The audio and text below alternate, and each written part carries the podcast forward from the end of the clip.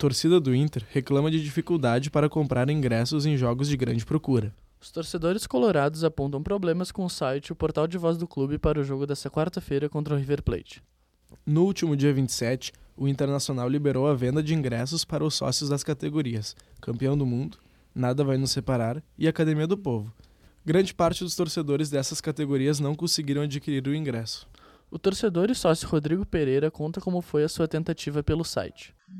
Eu consegui entrar no site do Inter às 10, sem pegar a fila para comprar o meu ingresso, e consegui selecionar o ingresso e tudo. E aí, quando eu fui comprar ele, aparecia erro no banco de dados. E isso dava todas as vezes que eu tentava comprar ingresso, ou seja, chegou uma hora que eu excedia o tempo, o limite, e eu voltava para o final da fila. E aí eu enfrentava a fila de novo, conseguia dar login e selecionava ingresso e quando ia comprar dava erro de novo, erro no banco de dados. E isso ficou acontecendo até esgotarem todos os ingressos. Polêmicas envolvendo consulados e a maneira em que eles conseguem seus ingressos é um dos maiores questionamentos da torcida. A reportagem da Famegos Cast consultou consulados do Rio Grande do Sul e constatou que existe distribuição de ingressos antes mesmo da venda pela internet e portal de voz.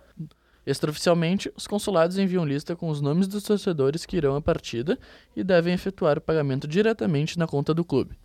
O Inter informou para a reportagem que é uma ação institucional. O sócio torcedor Arthur Rufato veio da cidade de Dois Irmãos para comprar o ingresso na bilheteria, por não confiar no sistema. Arthur conseguiu efetuar a compra, porém relatou uma situação que causou indignação. Bom, eu cheguei lá quarta-feira passada, bem cedo no Beira Rio, por volta das 8h20 para comprar o ingresso.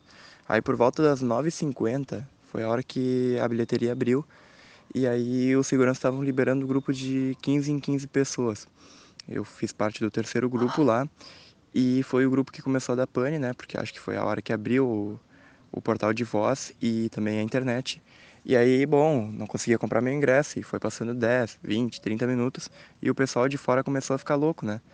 E aí os seguranças começaram a discutir, não sabiam o que fazer, uma pessoa passou mal lá fora e eles chegaram à conclusão que eles iam dizer para todo mundo lá fora que tinha acabado os ingressos. Até o fechamento dessa reportagem, o Esporte Clube Internacional não se manifestou oficialmente a respeito da situação. Para a Famexcast, Martin Moura e Nicolas Mondadori.